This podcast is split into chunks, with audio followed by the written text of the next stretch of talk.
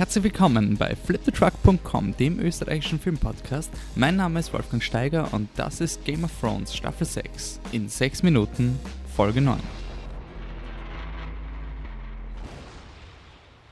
So, wir sind wieder bei der berüchtigten Folge 9 angekommen. Das hat ja in den früheren Staffeln war das immer eine der großen Eventfolgen.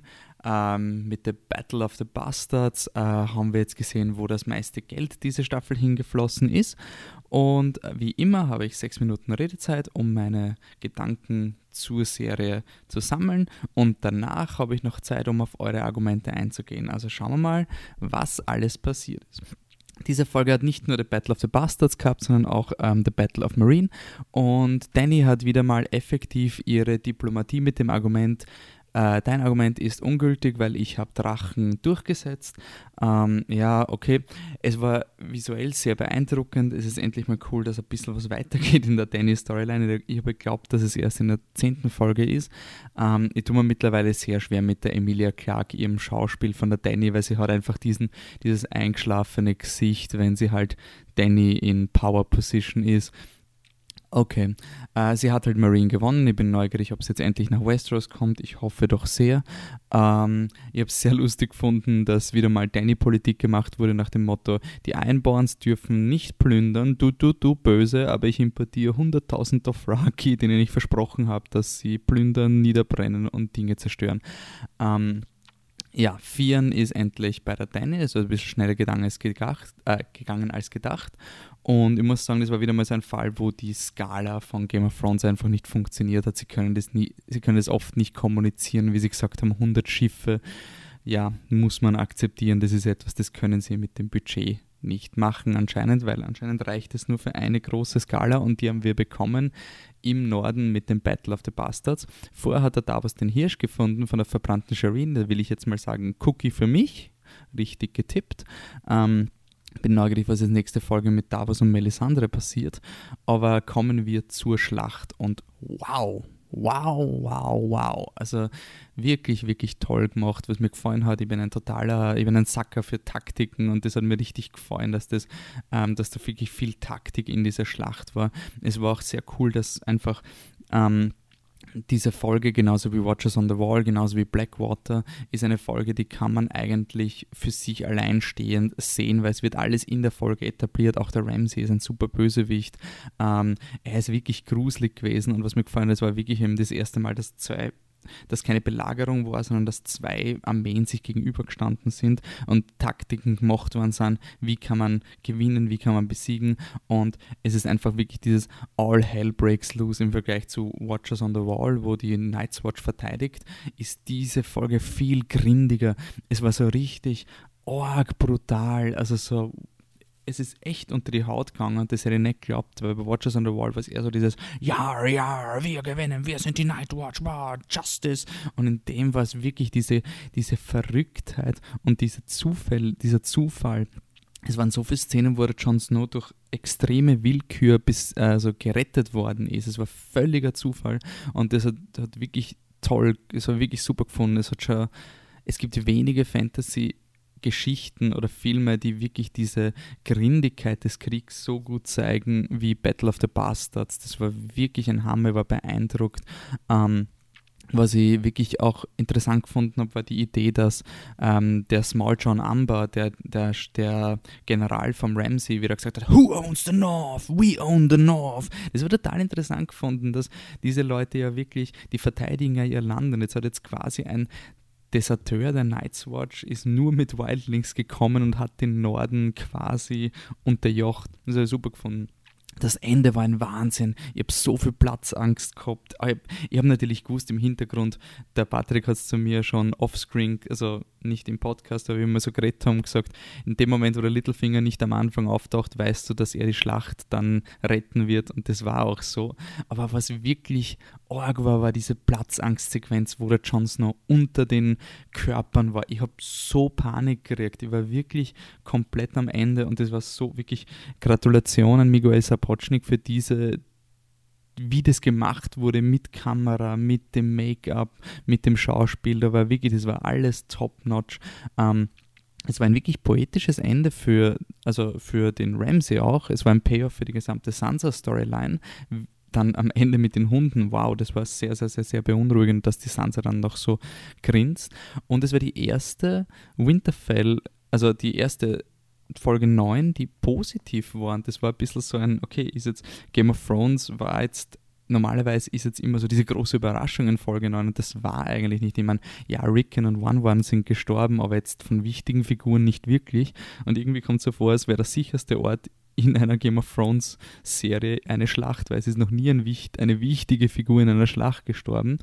Ähm, und ich finde es halt interessant, dass jetzt diese Folge schon eigentlich quasi recht vorhersehbar war und sehr, sehr genugtuend. Da war ein wirklicher Payoff.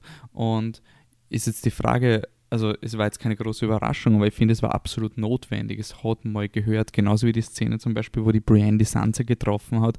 Es hat mal so ein Sieg gehört. Game of Thrones ist nicht dieses Anyone can be killed und die ganze Zeit und die immer ist alles, jeder stirbt grundlos. Game of Thrones folgt Konventionen. Und ich glaube, diese Staffel war eben diese, dieser Payoff. Und das ist auch das, was irgendwie Game of Thrones ausgemacht hat. Winterfell ist jetzt auf der Seite endlich eingenommen worden von den Starks. Und das ist ein Payoff, der emotional viel, viel mehr wert ist, weil wir gewusst haben, was da genommen wurde, wie verzweifelt ist es, was da wirklich schon für Opfer gebracht wurden. Es ist nicht nur, oh, Mr. Lewin wurde getötet, nein, da ist wirklich sehr viel geflo Blut geflossen und jetzt sind die Starks zurück und der Direwolf ist wieder da. Ich bin zwar kein Stark-Fan, aber es macht total Sinn vom Erzählerischen und wirklich, wirklich die Emotionen sind da hochkommen und das habe ich cool gefunden. So, und damit sind meine sechs Minuten Redezeit wieder mal zu Ende. Das ist echt nicht viel Zeit. Danke für eure Kommentare, damit die, die ähm, Sprechzeit noch ein bisschen stretchen kann. Die Nadja hat mir ein extrem langes E-Mail geschrieben. Danke, wirklich, wirklich toll. Ich werde mich nur auf die Bullet Points mal konzentrieren und immer wieder zurückkommen. Ähm, Sie hat sich eigentlich auf die Vorfolge bezogen, dass die Danny wie so eine Dea ex machina, ja, man sieht, dass sie Latein kann, ähm, kommt und äh, quasi wieder mal die Spannung entlehnt und also Spannung entlässt. Und ähm, ja, das finde ich halt auch irgendwie. Also ihre Konflikte werden immer mit Drachen gelöst. Ich bin wirklich neugierig, ob wir das in Westeros ähm, dann auch so kommen wird. Und die Frage ist jetzt, ähm, ob die Dani entweder böse ist oder einen inneren Konflikt haben wird. Ähm, diese Folge, die neunte jetzt, hat irgendwie gezeigt, dass sie knapp on the edge war, aber der Tyrion hat sie zurückbekommen. Und dann ist die Frage, ob das so bleiben wird oder ob das eine Vorankündigung war, dass da alles nach hinten losgehen wird. Und was die Nadja noch meint, und das würde ich irgendwie hervorheben, weil ich das interessant finde, weil es sehr viele Leute kritisiert haben in Folge 8, generell Folge 8 war so richtig die am meisten zerrissenste Folge, komme vor, ähm, war diese, ähm, diese zweite Witzszene mit Grey Worm und Missande. Und ich habe die erste Witzszene in Folge 2 war das, glaube ich, nicht so toll gefunden, weil es einfach wirklich nur so eine Peter Dinklage muss das machen. Aber was ich wirklich cool gefunden habe an dieser anderen Szene, auch wenn sie sehr verhasst ist, ist, dass sie gezeigt hat, wie einsam Tyrion ist. So, der Varys ist weg und der Tyrion ist so richtig einsam und er versucht zwanghaft mit Leuten irgendwie ähm, soziale Bande zu knüpfen. Und das, das habe ich wirklich cool gefunden. Also mir jetzt eigentlich taugt die erste Tyrion-Szene hätte man vielleicht nicht braucht, aber die zweite Mal hat es mir wirklich gefallen. Ähm, so, die Nadja hat dann ein paar Spekulationen bezüglich King's Landing, die kommen dann nachher. Ich versuche jetzt mal das Battle of the Bastards abzuhalten. Ähm, der Joschka hat geschrieben, eine Noob-Frage, Tallis, gibt es zwei Hauptstädte, Erie und Riverrun oder wie ist das? Aufklärung. Ähm, die Armee, die gekommen ist, war der, der Vale, also die sind im Osten, das sind die in Falken und River Run, das sind die in Fisch, die sind so im Mitte Süden. Das sind zwei komplett unterschiedliche Häuser. Also die Sansa hat einen Brief an den Littlefinger geschickt, damit er mit der Erie-Armee, also mit der Aryan-Armee kommt und sie hat die Brienne nach Riverrun geschickt, um eine zweite Armee zu bekommen und das wären eben die Tallis gewesen. Also es sind zwei separate Armeen.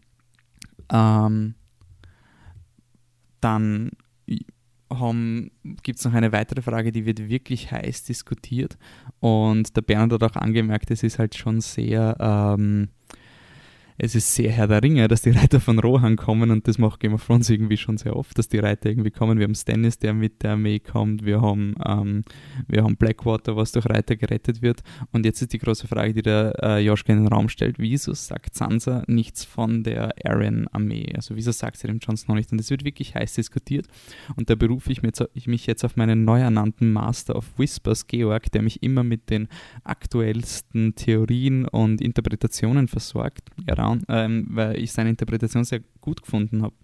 Der Georg hat gemeint, die Sansa weiß, also vertraut dem John nicht, wenn es um Taktik geht.